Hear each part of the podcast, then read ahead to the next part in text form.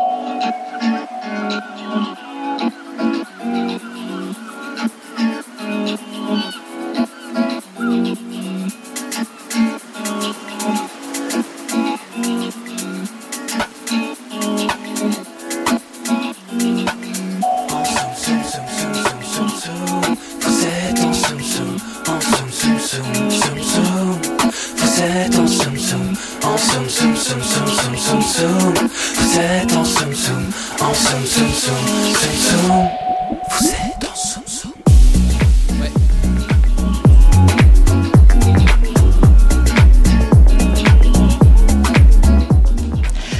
À toutes et à tous pour cette cinquième virée en sous-marin dans les cultures et les musiques électroniques.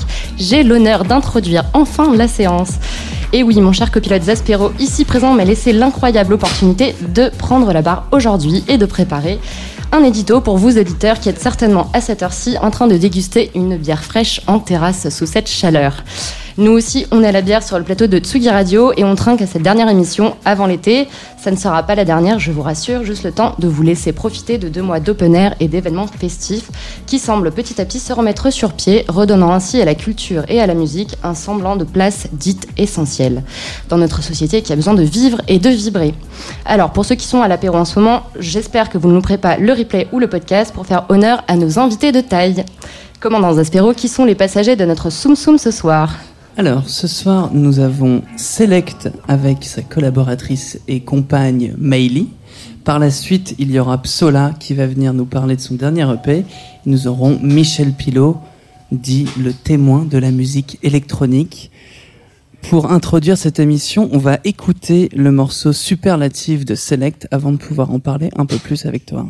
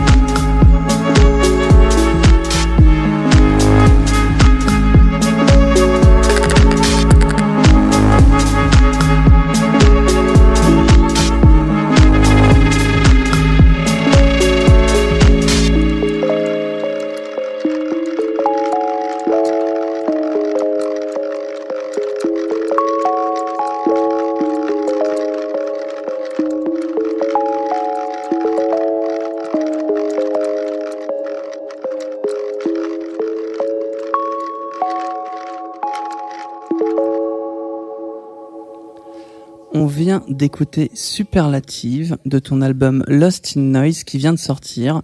Déjà, bravo, je trouve que c'est un superbe album, hyper bien fait, cohérent, touchant, précis. C'est hyper abouti. J'ai eu cette impression d'écouter un espèce de Max Cooper qui se serait passionné pour les couchers de soleil. On y retrouve sa précision presque mathématique dans les drums et les placements de son, mais aussi dans la structure générale des morceaux qui se permettent de passer dans de nombreuses phases différentes. C'est un album assez introspectif, contemplatif, décrivant de des paysages mentaux qui s'approcheraient de la science-fiction.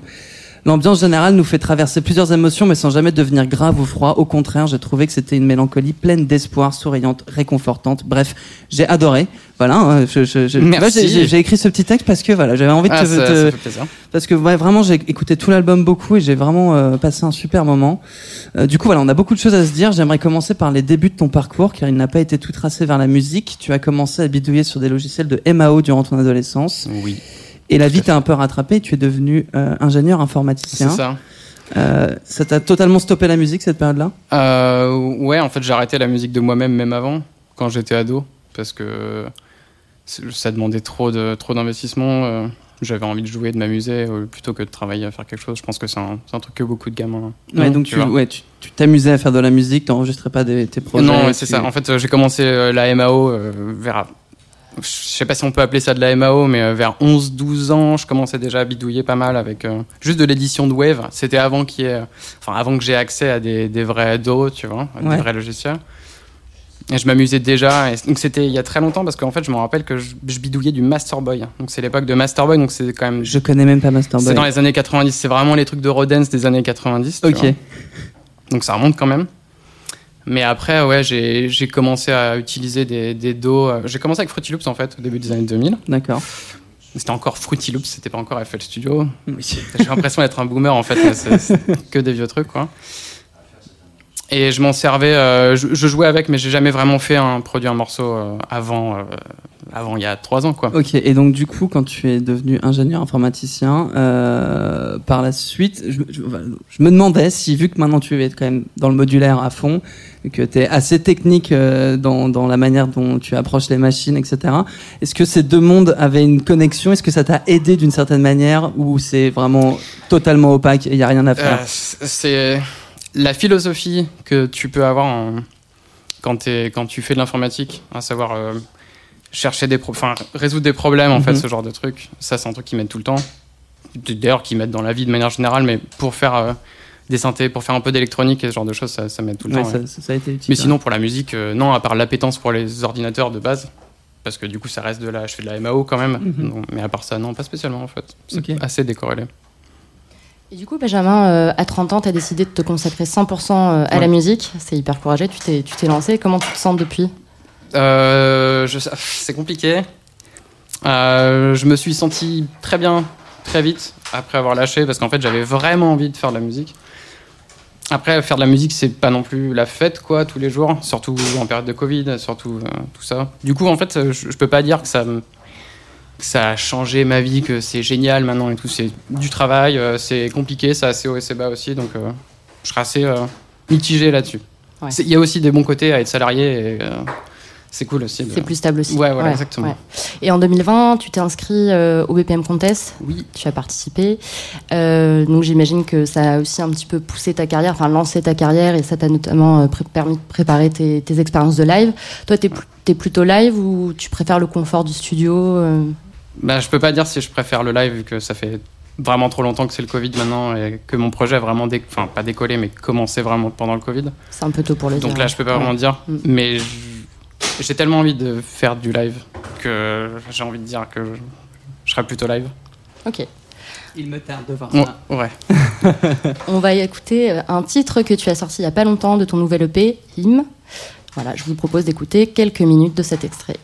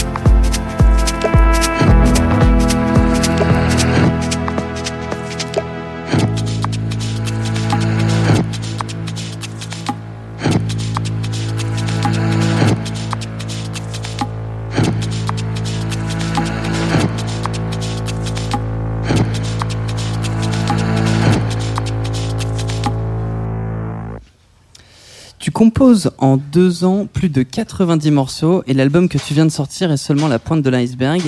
Qu'est-ce que ça a dû être dur de faire ça déjà euh, et je me demandais comment tu as procédé pour sélectionner tes morceaux, si tu as réfléchi plutôt en termes de qualité dans le sens euh, ce que tu préfères, ou si c'était plus comme un album concept avec euh, des morceaux qui sont cohérents les uns par rapport aux autres pour raconter une histoire? c'est pas, pas forcément ce que je préfère, c'était ceux qui, qui avaient une cohérence en live en fait. D'accord. En fait, le, avant même de les produire, donc quand ils étaient encore à l'état de brouillon, tous les morceaux, j'ai conçu un live set, un Bolton live set un peu humble, quoi, on va dire, mais pour pouvoir jouer mes morceaux en live. Et là, c'est là où j'ai réfléchi, ok, quel morceau va bien avec lequel, c'est quoi l'ambiance, pour qu'en fait ça, fasse une heure d'un truc cohérent en live.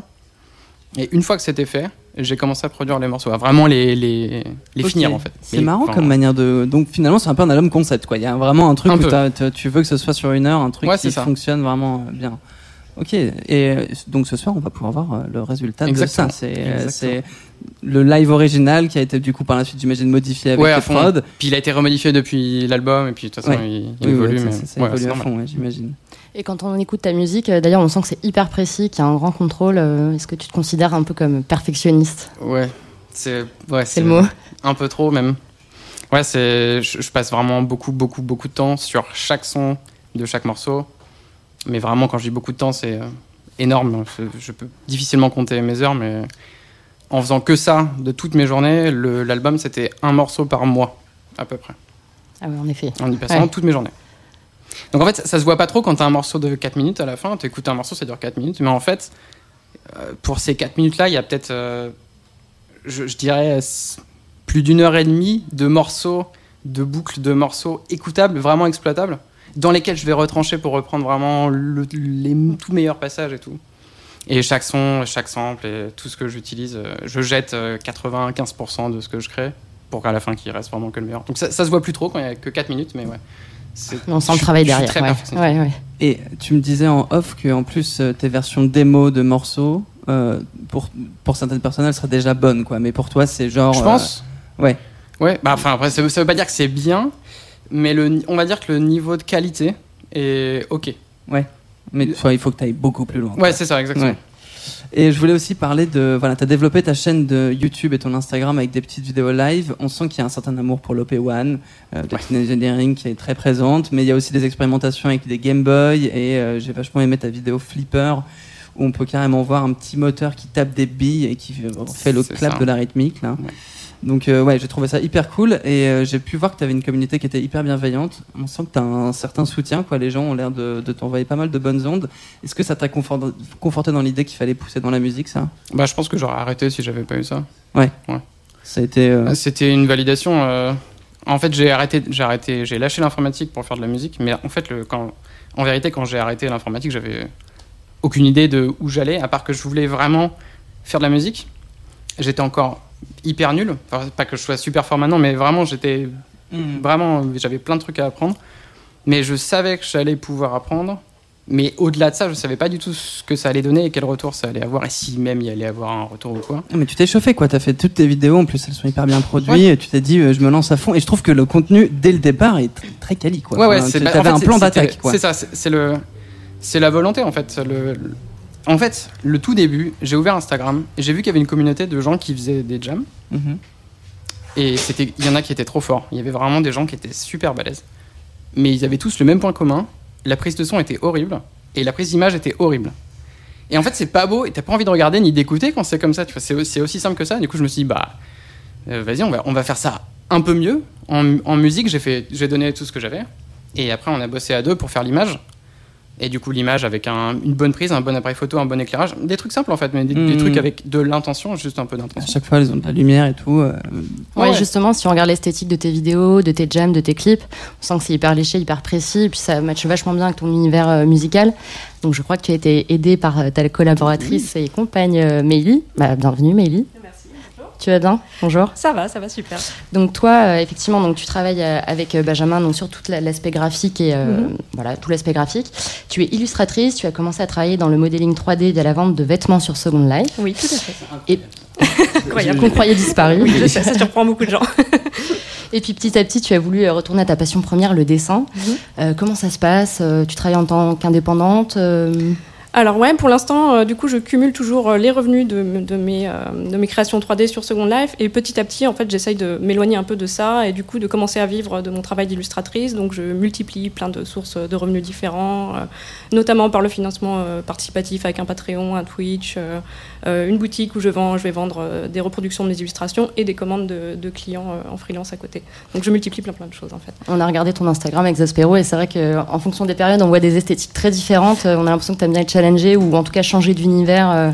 Oui, tout à fait. C'est vraiment, je pense que c'est vraiment ma, ma marque de fabrique. Enfin, c'est devenu ma marque de fabrique avec le temps. C'est que euh, j'ai tendance à, au bout d'un moment, quand je fais un truc que j'adore, ça va m'ennuyer et du coup, je vais avoir envie de passer à autre chose. Donc, je changeais complètement de sujet de prédilection, de couleur, de style, de matériaux. Et du coup, ce qui fait que je me renouvelle en permanence, c'est que j'essaye plein plein de trucs en fait. Et alors la collaboration, comment ça s'est passé euh, sur le, le- bah, ton, ton nouvel EP, ton dernier EP Euh, Il y en a eu, il y a eu plein. Alors il y a eu les jaquettes déjà, tout- toutes les, tous les artworks. En fait, tout, tout l'univers visuel hein, de manière générale, mais Ouais, ça ouais. s'est très bien passé pour répondre. Ouais. Il y a quatre artworks euh, pour les, les trois EP et l'album. Il y a deux clips qu'on a fait ensemble. Euh, un l'an dernier pendant le confinement, du coup, qui était un petit peu, euh, c'était quelque chose parce que du coup, c'était les premières, euh, les premières semaines du confinement et on s'est dit, ok, on fait un clip. Et du coup, on a fait ça tout seul à deux. Euh, à la base, on voulait, on partait sur un petit projet de une semaine. Et on s'est retrouvé à bosser dessus euh, tous les jours pendant deux mois et on a sorti un truc et c'était euh, vraiment un moment très fort. Donc là, c'est le clip de Sagitta, c'est ça? Alors ça, c'était l'an dernier, c'était Gunsmoke. Et du coup, cette année, on a décidé de recommencer parce qu'il y avait de, de l'eau qui avait coulé sous les ponts et on s'est dit, ok, on recommence. Et du coup, on a travaillé sur le clip de Sagitta. Et déjà dans les petits vidéos live dont on parlait, euh, c'est elle qui, enfin c'est toi qui t'es occupé de tout le tout, tout l'aspect lumière, lumière, Lumière graphique. euh, Alors, surtout même- au début, parce que du coup, euh, au bout d'un moment, j'ai fini par le, le laisser faire aussi, parce que bah, je lui ai appris à, à se servir bah, de l'appareil, de, de faire un joli setup. Mais c'est vrai que euh, ouais, les toutes premières, les premiers mois, les premières semaines, euh, c'est moi qui plaçais les plantes, qui choisissais les couleurs, qui lui montrais comment on faisait et tout ça. On travaille beaucoup meilleure activité de confinement. hein. Ouais, c'était Ouais, bien. ça marchait bien. Ouais, c'était cool. Et euh, ouais, du coup, on va parler de la dernière collaboration que vous avez fait. Euh, ça a dû demander pas mal de boulot. En plus des pochettes et des singles, vous avez réalisé le clip du coup du morceau Sagitta. Euh, c'est un espèce de road trip psychédélique euh, qui, au fil d'une route infinie, se balade dans les décors naturels hallucinés, mais aussi des villes hyper électriques. Je trouvais que c'était un subtil mélange entre de l'organique et de, la nature avec genre du dessin et à la fois des couleurs vives et hyper synthétiques de la ville. Euh, comment s'est passée la collaboration sur ce clip-là? Ça a été parce que quand tu me dis que tu fais des fois 300 heures sur un morceau, j'imagine que sur un clip ça a dû être. euh, Alors sur, sur le clip de Gunsmoke, je pense qu'on avait, on avait vraiment, on a, on- j'avais compté, on avait dépassé les 200 heures. euh. Oh ouais, ouais, on a, on a bossé. Là, là, ça n'a pas été le cas, mais euh, je te laisse parce que c'est un Ouais. peu- c'est un, peu ton clip, Sagitta. Ouais, ouais, du coup, Sagita, à la base, en fait, il avait pour idée de faire un clip seul et de pas forcément me solliciter. Et du coup, moi, je suis arrivée, j'avais une technique en 3D que j'avais vraiment envie d'exploiter. Et je me suis dit, euh, OK, attends, je vais prendre les commandes, laisse-moi faire un clip. On va faire un clip super avec des voitures et des panneaux. Et il a dit, OK, banco. du coup, du coup, on est parti là-dessus. Et, euh, et voilà, j'ai exploité une nouvelle technique sur Blender, un logiciel de 3D que j'utilise. Et, euh, euh, c'est parti vraiment avec des trucs très psychés, toujours de la couleur, parce que moi, j'a- j'aime beaucoup travailler la couleur. Et voilà, du coup, c'est parti en impro sur euh, 4 minutes de clip et on a fait ça euh, en un mois. Donc pendant, pendant 3 semaines, j'ai bossé essentiellement sur, euh, sur la 3D toute seule et après, il m'a rejoint la dernière semaine pour s'occuper du montage et de la définition du clip. En fait. Et je me demandais si les dessins avaient été faits main et par la suite animés ou c'est 100% fait euh, euh, virtuellement quoi. Alors, ben, en fait, c'est une, une technique de, dans, dans le logiciel de 3D Blender qui s'appelle le Grease Pencil. Alors, c'est pour le côté un peu technique, mais qui permet en fait de dessiner du, du dessin 2D, mais dans un univers en 3D. Donc, c'est Ok. un mélange un peu des deux techniques comme ça. Ce qui donne ce rendu à la fois euh, très, très analogique, très peint, mais en même temps très 3D en fait. C'est ça qui nous plaisait. J'en mets. Bah écoute, on va écouter Sagitta de Select. Je vous conseille d'aller mater le clip.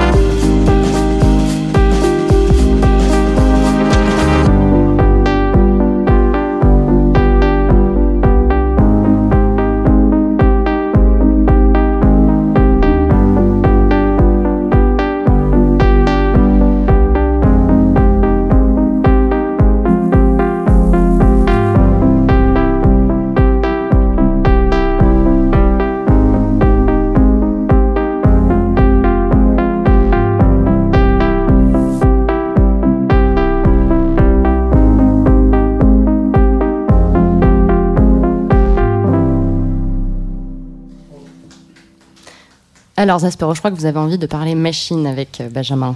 Oui. Select. Oui, oui, c'est toujours un plaisir. Du coup, nous allons. Le moment geek. Voilà, absolument, le moment geek euh, select. Euh, Ça va être le 808 versus 909. 808. versus Ok, bon, bah déjà, on va commencer par le classique, plutôt 808 ou 909.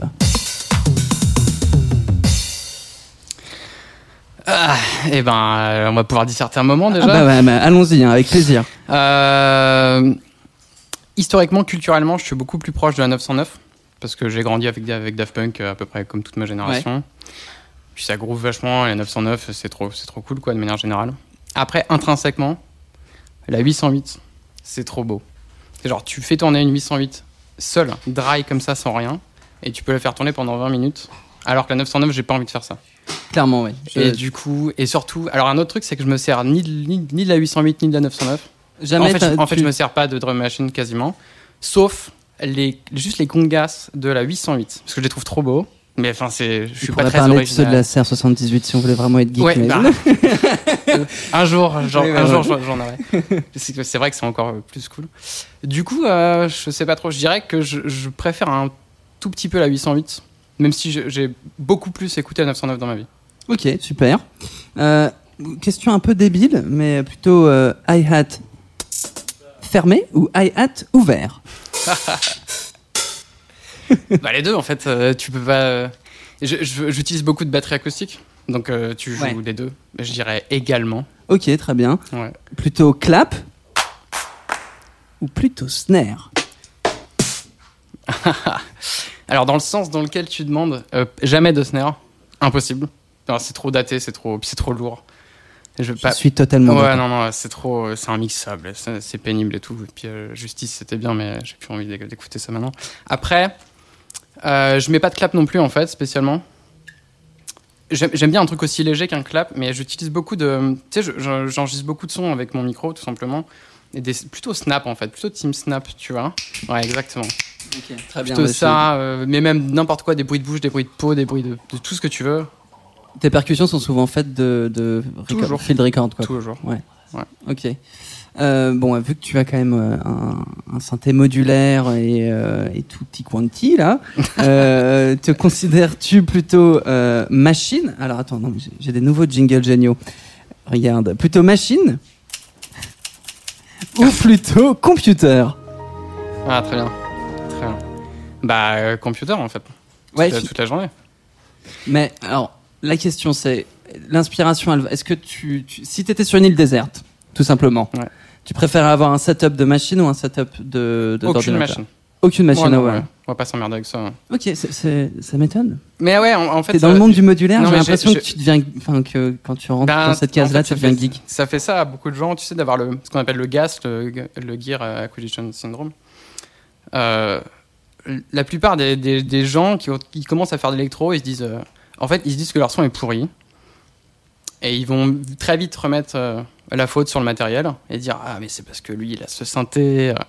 il me le faut, je vais me l'acheter. Kling, euh, 4000 euros. Ah, puis après, après, en fait, tu t'améliores pas du tout parce que c'est quand même toi le problème. Ah, mais non, mais il me faut cette autre synthé. Et en fait, tu, tu te retrouves avec des gens qui ont des, des machines de partout. Et vu que j'avais un budget très limité, alors je j'ai pas fait exception, hein, je, je suis tombé là-dedans très vite. Et je me suis vite rendu compte que. J'ai réussi à me rendre compte vite que ça allait, ça allait pas m'aider. Et j'avais pas le budget de toute façon. Donc je me suis mis à vraiment exploiter ce que j'avais. Et j'ai compris en fait que le matos c'était pas très important, et surtout le hardware. Et surtout, on a vraiment de la chance d'avoir du software maintenant vraiment Oui, c'est puissant. vrai que là, on arrive à un niveau de software C'est quand ça. même. euh, Donc en fait, j'ai un, un modulaire, j'ai un modulaire, j'ai quelques synthés, c'est super cool. Mais en fait, chez moi, j'ai rien d'autre. J'ai que ça en fait. Tout, tout ce que j'ai là, mon matos que j'ai amené ici, c'est à peu près tout ce que j'ai. Et 95% de ce que je fais, c'est c'est du VST, c'est du software en fait. Ok, ok. Ben écoute, euh, merci beaucoup pour euh, pour euh, cette explication. Je trouve ça très sensé. C'est ouais, ouais, grave. Après cet instant geek, je vous propose qu'on écoute maintenant Event Horizon de Psola, qu'on va recevoir dans quelques secondes sur le plateau de Tsugi Radio. C'est bon, je peux m'en aller?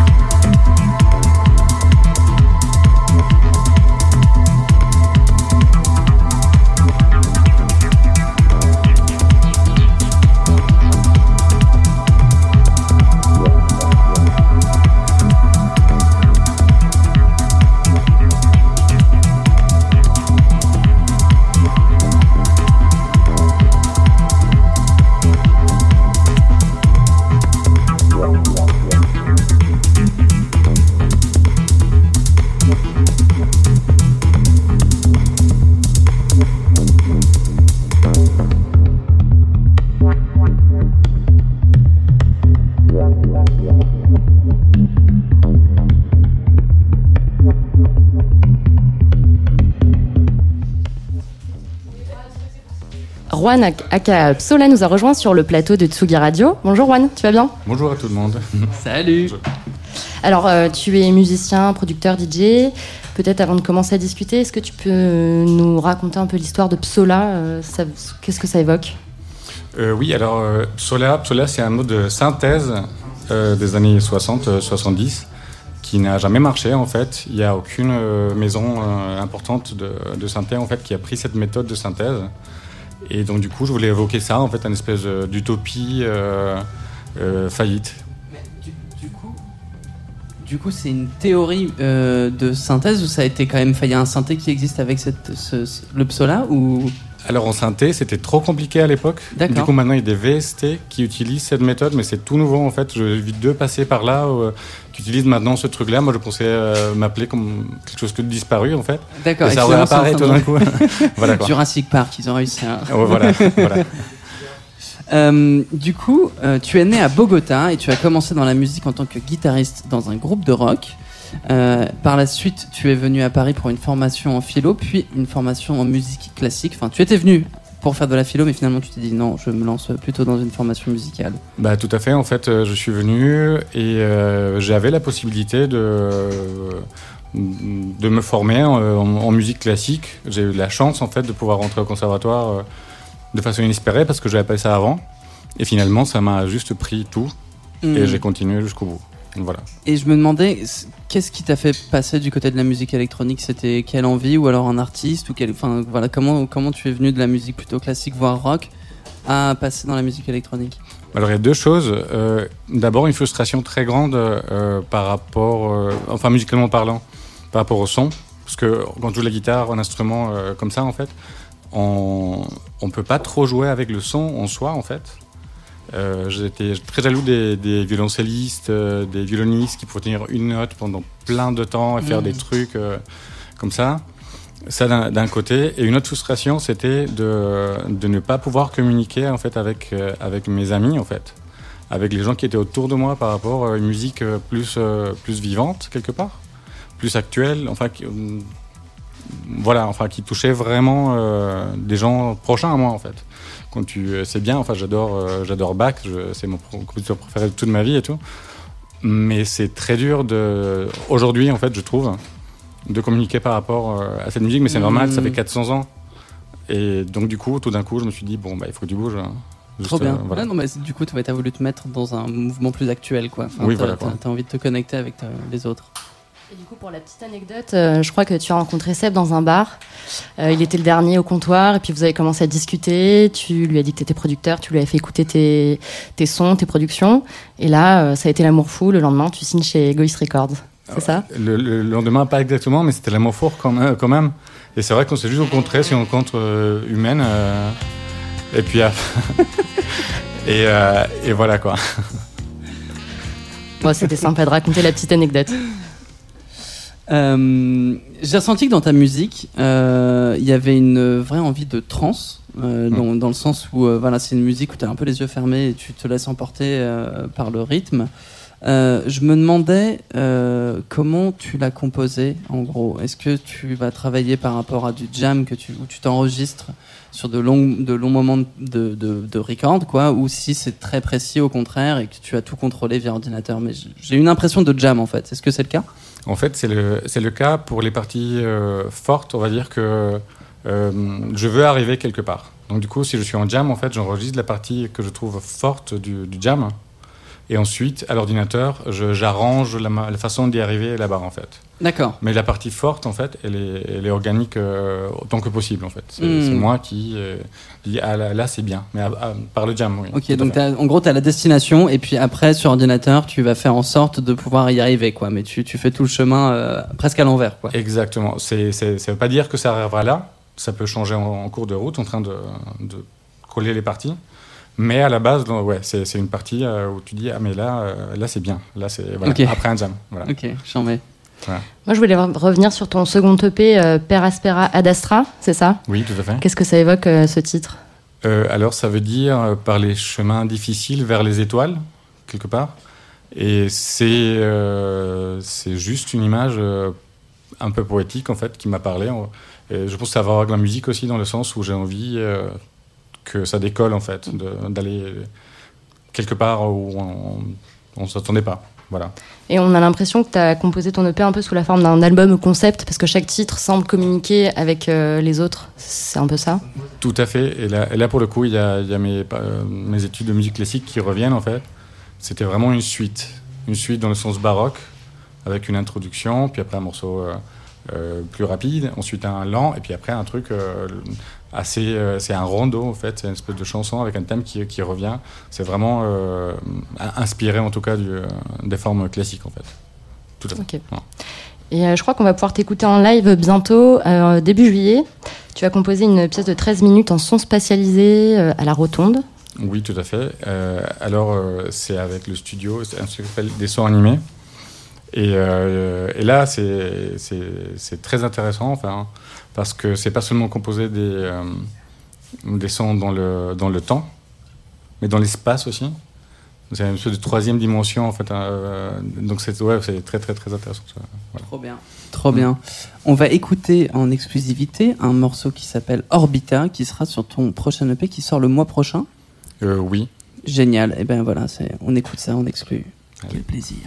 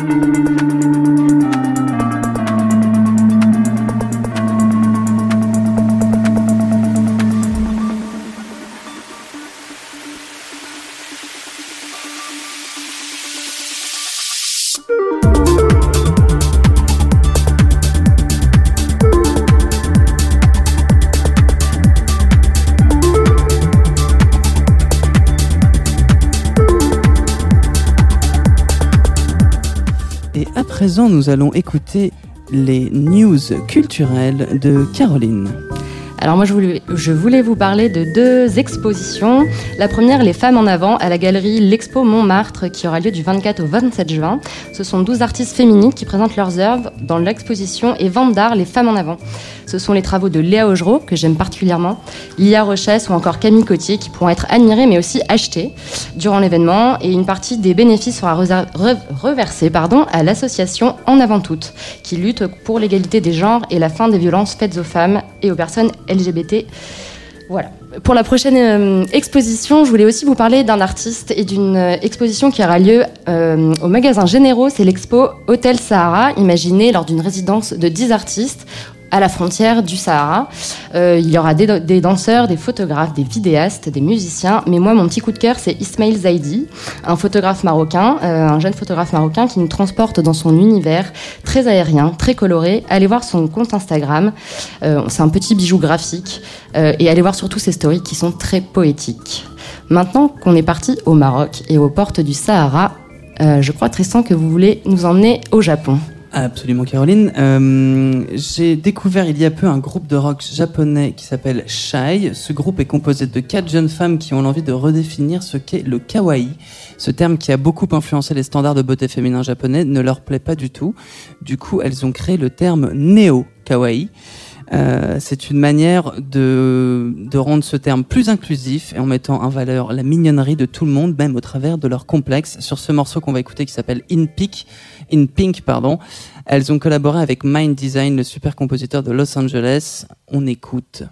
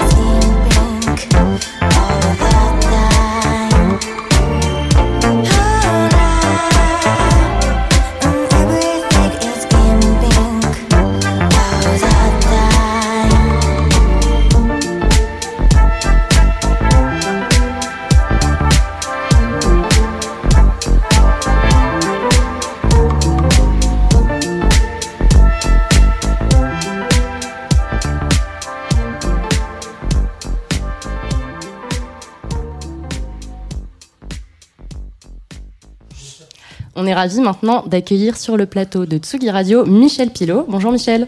Bonjour. Alors, on te définit comme un grand témoin des musiques électroniques. Cette année, euh, le BPM Contest a l'honneur de te compter parmi les membres du jury. Alors, ton parcours est assez impressionnant. Avec Zaspero, on s'est demandé comment on allait pouvoir euh, euh, parler de, de tout ce que tu as pu faire. Mais si on revient euh, au début, tu as commencé à 16 ans à la radio, il me semble. Ah oui, c'est euh, un fil qui nous remonte il y a quelques longues années en arrière. En fait, j'ai- la chance euh, d'avoir croisé la, on va dire, la génération François Mitterrand avec la libération de l'AFM sur le sol français. Et, euh, et un tout petit peu avant euh, 81, je vais euh, découvrir dans la ville où je vivais à l'époque, donc à Blois, dans le Loir-et-Cher, dans les châteaux de la Loire, euh, une radio pirate. C'était comme ça que les, les radios se définissaient où j'ai officié avec des petits euh, des petits boulots. Enfin, à l'époque, on faisait un petit peu de tout à la radio. Ça allait du standard jusqu'à la technique, jusqu'à la prise d'antenne, le cas échéant. euh, et 80 est arrivé. La radio pirate, qui était pirate, est devenue en fait une grosse radio régionale où j'ai eu la chance de, de trouver mon, chemin. C'était donc le début de ton aventure, à la, ton aventure à la radio, où par la suite tu es allé à la direction de Radio FG, où euh, pendant les grandes années de la station, euh, tu étais, euh, donc c'était en, en 91, où du coup tu étais au cœur du mouvement et de la diffusion des musiques électroniques. C'était clairement un précurseur, FG, à cette époque-là. Oui, euh, 91. Alors moi, je, je, je suis sur l'antenne de FG de 91 à 94. Effectivement, c'est le, le moment où euh, tout le phénomène euh, électro euh, va exploser sur le, le territoire français, essentiellement à Paris. Et la radio va prendre une position, euh, comme tu le disais, une position très importante pour ce courant, pour une raison simple, qui était liée en fait à la radio, qui à l'époque n'avait pas forcément une économie extrêmement puissante pour se payer euh, le luxe d'avoir des animateurs stars. Donc l'idée en fait a été d'installer euh, sur l'antenne tous les DJ qui jouaient le week-end dans les soirées, mais qui n'avaient globalement rien à faire en semaine, ou peu de choses à faire en semaine, et on leur a proposé de venir euh, à tour de rôle, donc les uns derrière les autres, de s'enchaîner euh, à l'époque, et ça a été un format, alors un, format à la fois qu'on a découvert nous-mêmes, parce que c'était, j'ai envie de dire, c'était presque le premier sélector euh, humain naturel, parce qu'on on ne savait pas à l'avance ce que tel ou tel DJ allait mettre dans sa programmation, si, si ce n'est l'esthétique du, du DJ. Donc de temps en temps, il pouvait y avoir le le même titre qui revenait toutes les deux heures parce que quand il y avait un coup de cœur, souvent le coup de cœur était euh, euh, dans plein de cerveaux de ces artistes. Et, et, et c'est comme ça en fait que le format des musiques électroniques sur FG euh, a explosé.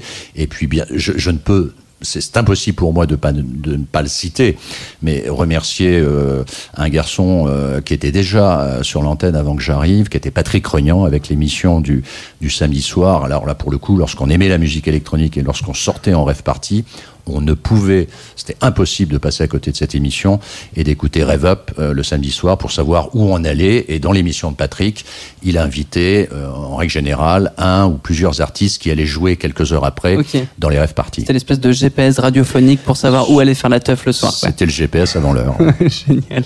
Alors, quand on regarde ton parcours, on voit que tu as été euh, autant du côté underground, dit underground de la musique électronique, puisque tu as organisé des rêves parties entre euh, 1992 et 95, mais aussi euh, tu as beaucoup participé à leur institutionnalisation auprès des pouvoirs publics, notamment aux côtés de Jack Lang. Quelles ont été tes, actions euh, de ce côté-là et aussi notamment chez Surprise? En fait, euh, le mot underground me gêne pas en soi. Euh, mon, mon inquiétude est, est- est de se dire, euh, lorsqu'on utilise underground, com- comment est-ce qu'on interprète le mot underground Si effectivement, tout de suite, le réflexe dans underground, c'est euh, clandestin, pas d'autorisation. Euh, c'est, euh, au final, c'est pas ça qui m'importe dans le mot underground. Dans ce qui est important, dans, dans ce que j'aime dans l'underground, c'est l'authenticité en fait. C'est euh, c'est garder l'esprit, voilà, d'un événement ou d'un artiste euh, lorsqu'il est producteur, comme euh, les productions qu'on vient d'écouter. D'ailleurs, ce que je viens d'écouter tout à l'heure euh, des, des, artistes que vous, que vous avez accueillis, j'entends une forme d'authenticité où on est resté fidèle à, en tout cas, ce que j'aime. Euh, et puis à côté de ça, il y a une partie plus, j'ai entre guillemets délicate, c'est celle de d'aller euh, discuter avec euh, les autorités, les administrations, la politique, euh, sans pour autant se fourvoyer, de rest- donc de rester authentique, de faire comprendre le message culturel ou l'esprit euh, de ce qu'on a envie de défendre avec euh, souvent une réception de la partie politique ou de l'administration qui nécessite beaucoup beaucoup d'efforts. Alors l'une des grandes actions, parce que c'est la plus connue sur laquelle j'ai travaillé avec Jack Lang, euh, qui a commencé réellement en 1996 lorsque nous étions euh, à Berlin à la Love Parade, c'est la réflexion euh, de ce que va donner deux ans après la Technoparade. Voilà, donc on, a beaucoup travaillé. C'est comme ça qu'est né Technopole, l'association Technopole que vous connaissez sûrement aujourd'hui, euh, donc qui va naître dans, l'année 97 pour donner naissance à ce projet de la euh, Technoparade. Voilà, c'est l'un un des grands projets sur lesquels j'ai beaucoup œuvré, mais c'est aussi des discussions invisibles. Alors probablement que ça n'intéressera peut-être pas vos auditeurs, mais c'est des discussions dans les cabinets ministériels pour tenter de faire comprendre que la musique électronique est au même titre une valeur qui est aussi respectable que le jazz, que le classique, etc. Alors bien souvent, lorsque vous avez un ministre qui est plus sensible de par euh, voilà, de par ses goûts personnels ou de par son âge, j'en sais rien, euh, sur d'autres esthétiques, bien souvent, la musique électronique, euh, de quoi me parle-t-on? Donc, euh, si vous savez l'expliquer, prendre le temps, c'est l'une des missions que je consacre d'ailleurs beaucoup aujourd'hui. Et en plus, déjà que c'est d'un- aspect général, c'est une musique qui peut être un peu vue de côté. Là, dans le contexte de crise actuelle, on a l'impression que les musiques électroniques ont justement été vraiment mises de côté, considérées comme même non essentielles. Je crois que je vais reprendre la main Ouais. parce qu'on t'entend pas, Tristan. Donc, on, disait que dans le contexte actuel de crise sanitaire, euh, où justement on a l'impression que les musiques euh, électroniques ne sont pas considérées comme essentielles, puisqu'on voit bien que depuis un an, elles ont quand même été mises de côté. Euh, justement, depuis un, un an, en quoi tu œuvres justement pour leur faire une place, et notamment là, en ce début d'été, où on a l'impression que voilà, il y a quand même beaucoup de choses qui sont mises en œuvre. euh, Oui, euh, en fait, très vite, lorsque le, le président de la République va instaurer le couvre-feu sur le territoire français, moi, très très vite, au bout de, quelques jours, euh, j'ai effectivement énormément euh, d'amis euh, DJ, d'artistes qui m'appellent, certains qui m'appellent parce qu'ils sont en panique totale, euh, le- leur planning de date s'effondre, alors que je ne suis pas du tout leur argent, le- le- leur agent, euh, mais euh, la relation d'amitié font que qu'ils m'en parlent et euh, évidemment très très vite je, je vais être touché par euh, euh, par cette par ce stop brutal de leur carrière, en tout cas sur la prestation artistique avec le public. Et c'est la raison pour laquelle je me suis dit, il faut absolument que je mette toute mon énergie pour apporter une aide, si une aide je peux. Euh, euh, plutôt, c'est vrai que certaines personnes s'attendaient plus à ce que je m'occupe de là où je venais. Je vais, pour, je vais pas rappeler effectivement euh, l'un des clubs très connus sur le territoire français sur lequel euh, Excuse-moi Michel, je suis désolé, je dois te couper, mais en fait c'est notre dernière émission et nous sommes obligés de faire une minute de fête intense. Ah, j'adore la fête, très ouais, bien. Non mais c'est là, c'est c'est- là c'est parti pour. Il y a Daler Mendy qui est actuellement en train d'arriver dans le studio. On peut l'entendre chanter. Là, il est là et la, la fête arrive très fort. Let's go Et tout égoïste Rec est ici. Mais c'est pas vrai. Mais ça, c'est en direct.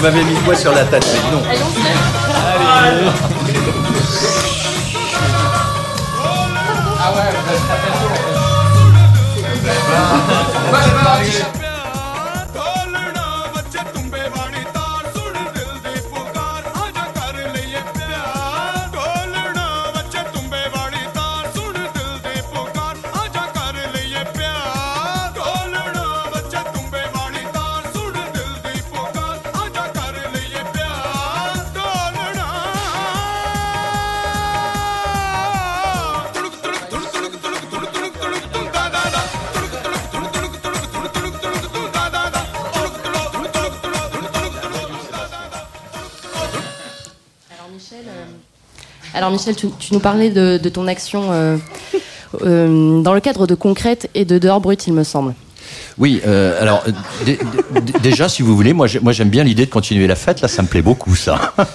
Plutôt que de vous raconter mes, mes, histoires. Mais bon, pour, par respect pour vos auditeurs, oui, beaucoup m'attendaient en fait sur l'idée peut-être d'être plus proche des lieux, des clubs, des établissements qui accueillent cette musique. Et au final, je me suis dit très vite que toutes ces structures et les connaissant très bien pour pour être moi-même euh, impliqué dans l'une des structures euh, de clubs sur le territoire français, donc tu l'as tu l'as nommé concrète et dehors brut, euh, je savais que ces ces, ces structures auraient probablement la machine derrière l'administration pour aller chercher des aides. En revanche, les artistes, et c'est d'ailleurs très souvent la raison qui explique que des artistes, que des DJ ont des agents, des managers, c'est que dès qu'on leur parle administration, dès qu'on leur parle fiscalité, ça leur passe au-dessus de la tête et ils ont probablement raison. Moi, je préfère qu'ils se consacrent euh, derrière leur machine et à s'exprimer devant le public plutôt de savoir euh, comment est-ce qu'ils doivent euh, régler euh, leur rémunération, leur cachet, etc. Et je me suis dit très vite, ça va être un très gros problème pour eux pour accéder aux aides de Bercy. Et ça a été effectivement un très très gros problème. C'est pour ça que j'ai essayé d'apporter toute l'aide que je pouvais euh, faire, notamment auprès de ceux qui, l'ont sollicité, pour que ces artistes, et Dieu sait si malheureusement beaucoup d'artistes, et d'ailleurs certains que je ne peux pas citer, que je ne citerai pas en nom, dont on pouvait penser qu'ils soient à l'abri, euh, ont été eux-mêmes extrêmement touchés par cette euh, crise sanitaire et de facto économique. Et là, je crois qu'avec Tec- Technopole, pardon, vous lancez des événements euh, dites euh, zones d'urgence artistique, dont Oui, les alors, premiers auront lieu ce week-end. Ça, c'est une très très belle initiative que je salue et je voudrais vraiment remercier. Moi, je ne suis pas dans le bureau même de Technopole, mais je, travaille beaucoup à côté de, son président et du bureau. Donc, je voudrais vraiment féliciter cette initiative où très vite on a compris. euh, je vous dis ça, il y a de très très très très très longs mois. Moi, je me souviens d'un discours que j'avais avec Rister euh, l'année dernière lorsqu'il était encore le ministre de la Culture, où je savais pertinemment euh, que les établissements indoor, les clubs, seraient fermés pour très longtemps. Et la seule fenêtre de tir qui, s'offrait, euh, si toutefois il y avait une fenêtre possible, c'était dehors. Euh, donc l'idée est, est arrivée très très vite dans l'esprit de, euh, de Technopole de réfléchir à comment redonner euh, aux artistes la possibilité de s'exprimer devant leur public en open air. Et c'est comme ça que les UT, les zones donc d'urgence temporaire, il manque un mot pour les artistes, parce qu'elles sont vraiment dédiées aux artistes, c'est ça qui est important, même si le public effectivement est là, si le lieu, mais c'est euh, la mission première, c'est de permettre à une scène d'être euh, ouverte aux artistes pour qu'ils retrouvent un début de, de fil avec leur public. Et donc je crois que la première est ce week-end, Ce le week-end, 18, euh, où je ferai bien évidemment une apparition aux côtés de, l'équipe de, de Technopole que je veux vraiment remercier parce qu'à côté de ça ils ont euh, euh, ils ont créé la sphère électro qui est en fait une un groupe qui se passe sur les réseaux WhatsApp et, et d'autres où une énorme partie des acteurs de la scène des musiques électroniques se sont tous donné la main. Et je peux vous dire que c'est d'un réconfort immense pour tout le monde parce que chacun peut s'échanger des idées donc ça permet de de garder un fil et c'est vraiment aussi une initiative que je salue parce que je crois que c'est la première fois en tout cas moi des 30 années que je parcours les musiques électroniques c'est la première fois que tous les acteurs ou quasiment tous les acteurs se donnent la main euh, pour une action commune celle de s'entraider Quel plaisir euh, d'a- d'avoir quand même quelqu'un qui a euh, genre beaucoup d'expérience dans la musique électronique. Est-ce que tu aurais une petite reco à nous proposer, un morceau que tu as découvert il n'y a pas longtemps qu'on aurait l'occasion d'écouter Ah oui, alors euh, oui, oui, oui. euh, c'est grâce. Alors je vais remercier là celui qui me l'a fait découvrir. C'est c'est un de mes anciens camarades de jeu. Euh, c'est ni plus ni moins que l'ancien. L'ancien de facto, puisque vous le savez, le club est fermé, euh, l'ancien directeur euh, de la programmation artistique de Concrète, Brice euh, Couder, qui m'a fait découvrir il y a 15 jours un titre qu'il sort sur une structure qu'il a montée pour accompagner lui aussi les artistes. Donc, c'est pas un artiste français, désolé pour mes amis français, mais c'est un artiste anglais qui s'appelle Blawan. Euh, et j'ai été bluffé. En fait, quand j'ai écouté ce morceau, je me suis projeté immédiatement vers 4 heures du matin, euh, là où j'étais avant la crise sanitaire. j'ai fermé les yeux, j'ai imaginé soit l'artiste en train de le jouer et surtout la réaction du public. Et c'est ça qui m'a plu. Donc je vous propose, si vous le souhaitez, de, de l'écouter. Ça sort dans deux jours. Ça sort le 18 juin d'ailleurs sur son propre label. Euh, L'artiste Blawan et le, le titre de mémoire s'appelle Fizz Fizz City. City. Ouais.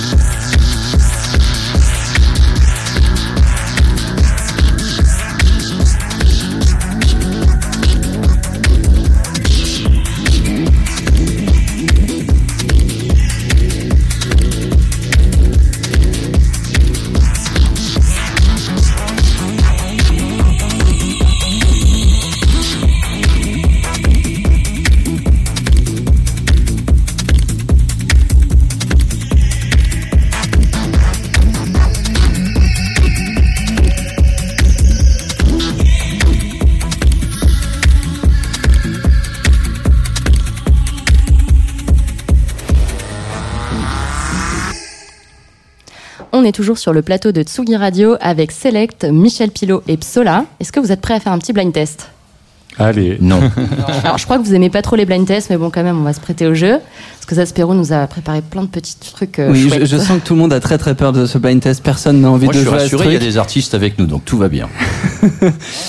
Donc le concept de ce blind test, d'ailleurs ce n'est pas un blind test, c'est un vapor test, car tous les morceaux, c'est des tubes. hein. Je suis hyper sympa, je mets des trucs que vraiment tout le monde connaît, mais je les fais passer dans une machine qui fait qu'ils sont ralentis à environ 40%, donc ça devient vraiment tout le monde est en mode Barry White, quoi. Donc euh, eh ben c'est parti. Là c'est une musique de film.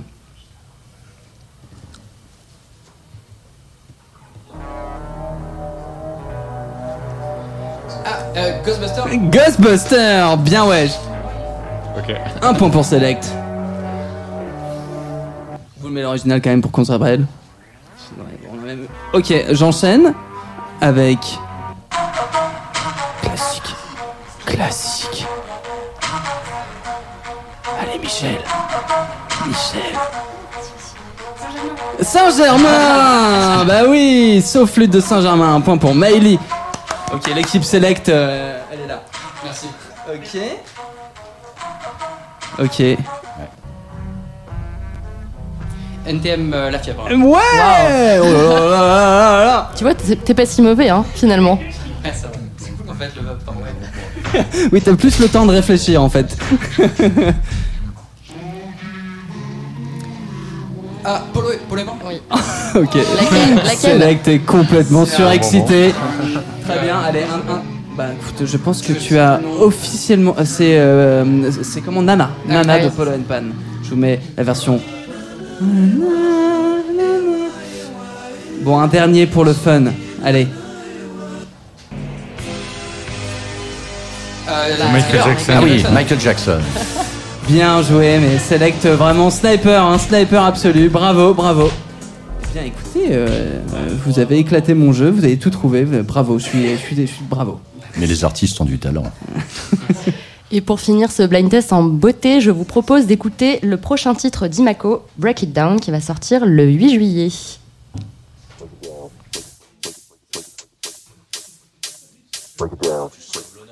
Ah, merci, j'ai tout donné. Merci.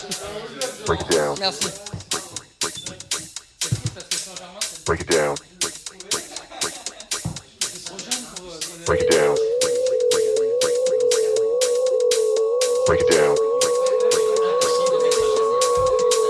Break it down. Break it down.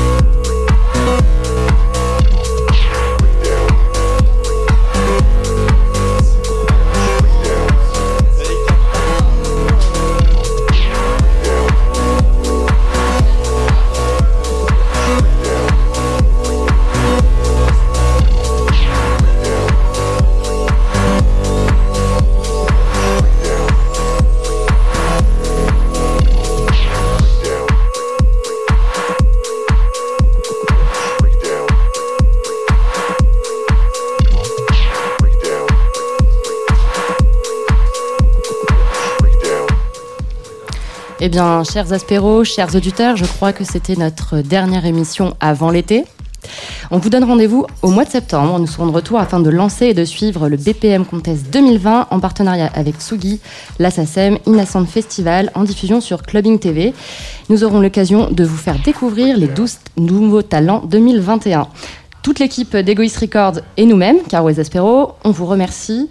On remercie Patrice Bardot et toute l'équipe de Tsugi et bien sûr Antoine Dabrowski et sa team de nous accueillir et de nous donner la parole, de nous offrir cette fenêtre sur les jeunes talents. Merci à vous tous.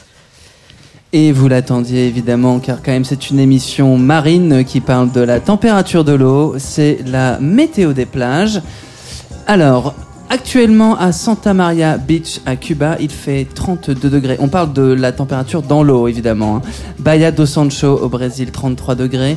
Grace Bay Beach aux îles Turques et Caicos, 28 degrés.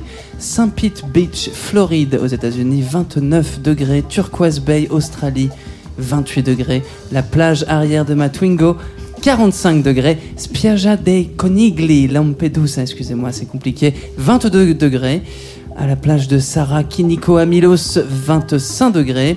Et la playa du Cavaillou, Fosse-sur-Mer, du chimique, du pétrochimique et même un petit soupçon de cancer, le charme de la douceur des Bouches du Rhône entre 1 grey et 2 grey en moyenne, suivant la dose de radioactivité déversée par les usines Esso et leur fumée ionisante. Sur ce, Merci pour ce point météo, Aspero. mais de rien, de On rien, partir à la j'envoie- plage. je vous envoie à tous plein de bonnes ondes, on se retrouve très vite. Et maintenant, un live de Select. Ciao